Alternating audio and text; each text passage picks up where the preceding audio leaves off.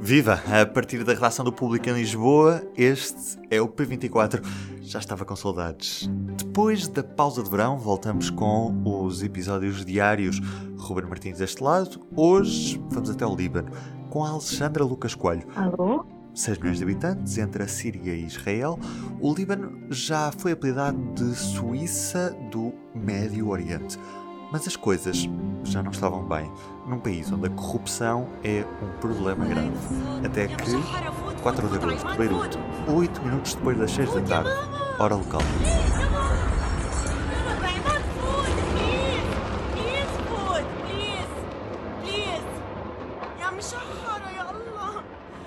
Esta é a terceira vez que eu estou no Líbano. Vim ao Líbano em 2006 e depois vim em outubro passado por causa da Revolução, que já estava a acontecer havia 11 dias, 10 na noite em que eu cheguei.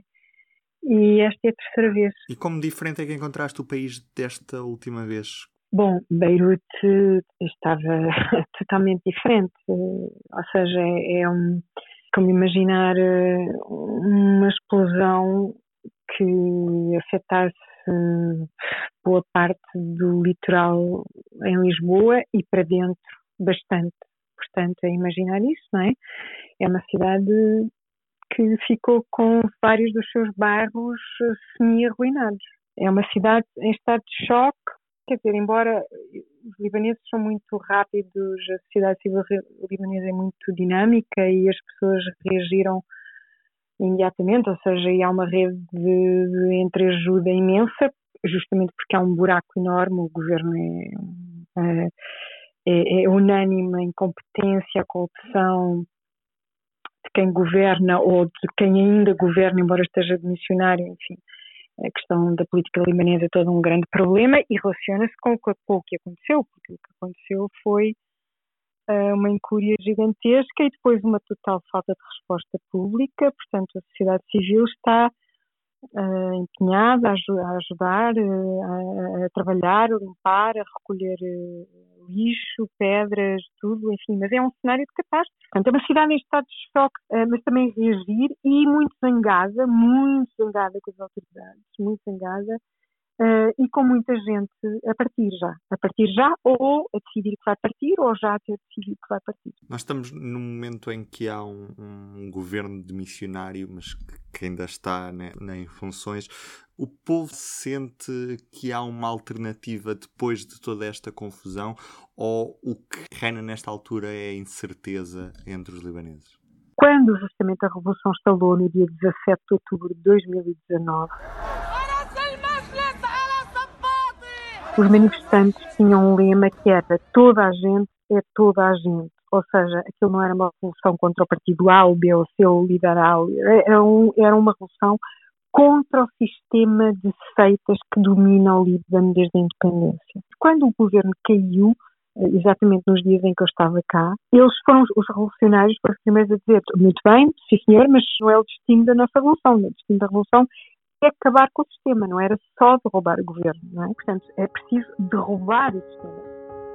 Os jovens em outubro saem para a rua porque estão fartos desse sistema político, mas porque há uma crise financeira gigantesca, a moeda libanesa caiu imenso, as pessoas que começaram a tirar o dinheiro dos bancos não confiavam nos bancos, enfim, é todo o colapso de um sistema neoliberal que, que vingou e que reconstruiu a Baixa de Beirute de uma forma artificial, com imensas construções de luxo, hotéis de luxo, prédios imensos apartamentos, enfim, luxo absolutamente ostensivo no coração da, da, da, da capital libanesa, enfim, quando a maioria, a maioria do país vive, vive pobremente. E porquê que é preciso derrubar o sistema?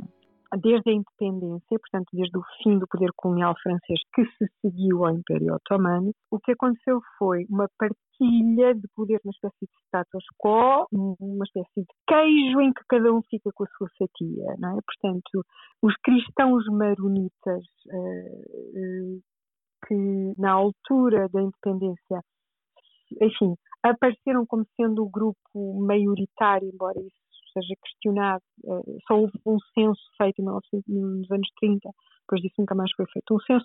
Mas, enfim, os cristãos maronitas conseguiram, digamos, estabelecer na altura, aparentemente seriam a maioria, e então estabeleceu-se que eles tinham direito a ter o presidente. Então há este, este sistema de divisão de poderes, que é o presidente é sempre um cristão maronita, depois uh, o primeiro-ministro é sempre um muçulmano sunita, enfim, por aí fora. Portanto, há esta, há esta, esta, esta, esta partilha. Os cristãos maronitas, os sunitas, os xiitas, eh, tudo isto são seitas, os drusos, assim, o, o, o, o Líbano são 18 seitas ao todo. É? Portanto, há este sistema em que cada um governa para as suas clientelas, é? cada responsável governa para as suas clientelas, clientelas o que só favorece e, e, e, e perpetua uh, as máfias, as corrupções, por aí fora. É todo um sistema viciado é? de, de clãs, de clãs, de, de, de seitas. Uhum.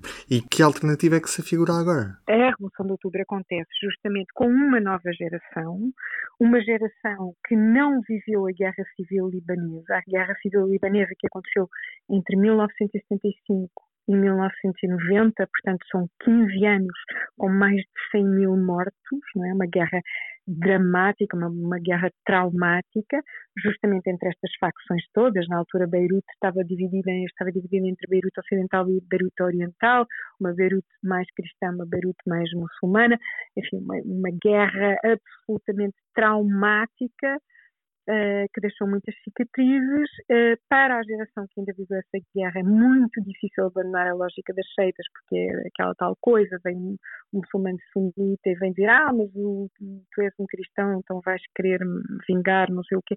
Toda esta lógica de vingar os mortos, etc.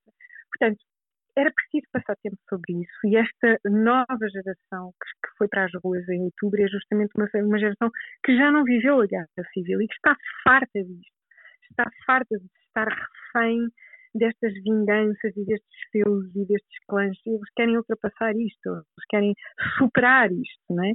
Talvez ainda seja muito cedo, ainda assim, eh, talvez ainda seja muito cedo. E o Líbano continua, de certa forma, dividido entre as pessoas que ainda estão no, nos, que têm 50 e muitos anos, 60, 70, que são pessoas que viveram intensamente a guerra civil e sofreram com ela, e quem tem hoje 20 e 30 anos e que está farto disso e quer outro país, não, é? não, não quer esta lógica. Portanto, isto para dizer que é muito difícil, que não, é, não se trata só de derrubar um governo, trata-se de derrubar um sistema e acabar com isto. Têm surgido alguns movimentos novos que se caracterizam por ser anti-seitas, portanto, movimentos que têm gente, têm drusos, sunitas, xiitas, cristãos, toda a gente misturada, e uma paridade homens-mulheres, portanto, há alguns movimentos novos que eu escrevi no jornal sobre o Lihaki, por exemplo, que é um partido é um partido que apareceu assim e está, está, está a ter bastante força, uh, mas, mas lá está, quer dizer, ou seja, isto tudo num país que tem encrustado aqui um sistema imenso de, de poderes e recompensas e pagamentos, etc. Muito, muito, muito, muito complexo, muito complexo. Alexandra, Obrigado. Muito obrigada, Ruben. Muito obrigada. E do P24 é tudo por hoje. Subscreva este podcast no Spotify, Apple Podcasts ou na sua aplicação de podcast preferida para receber primeiro os novos episódios. E fique sempre com o público no ouvido. O P24 regressa amanhã. Até lá. O público fica no ouvido.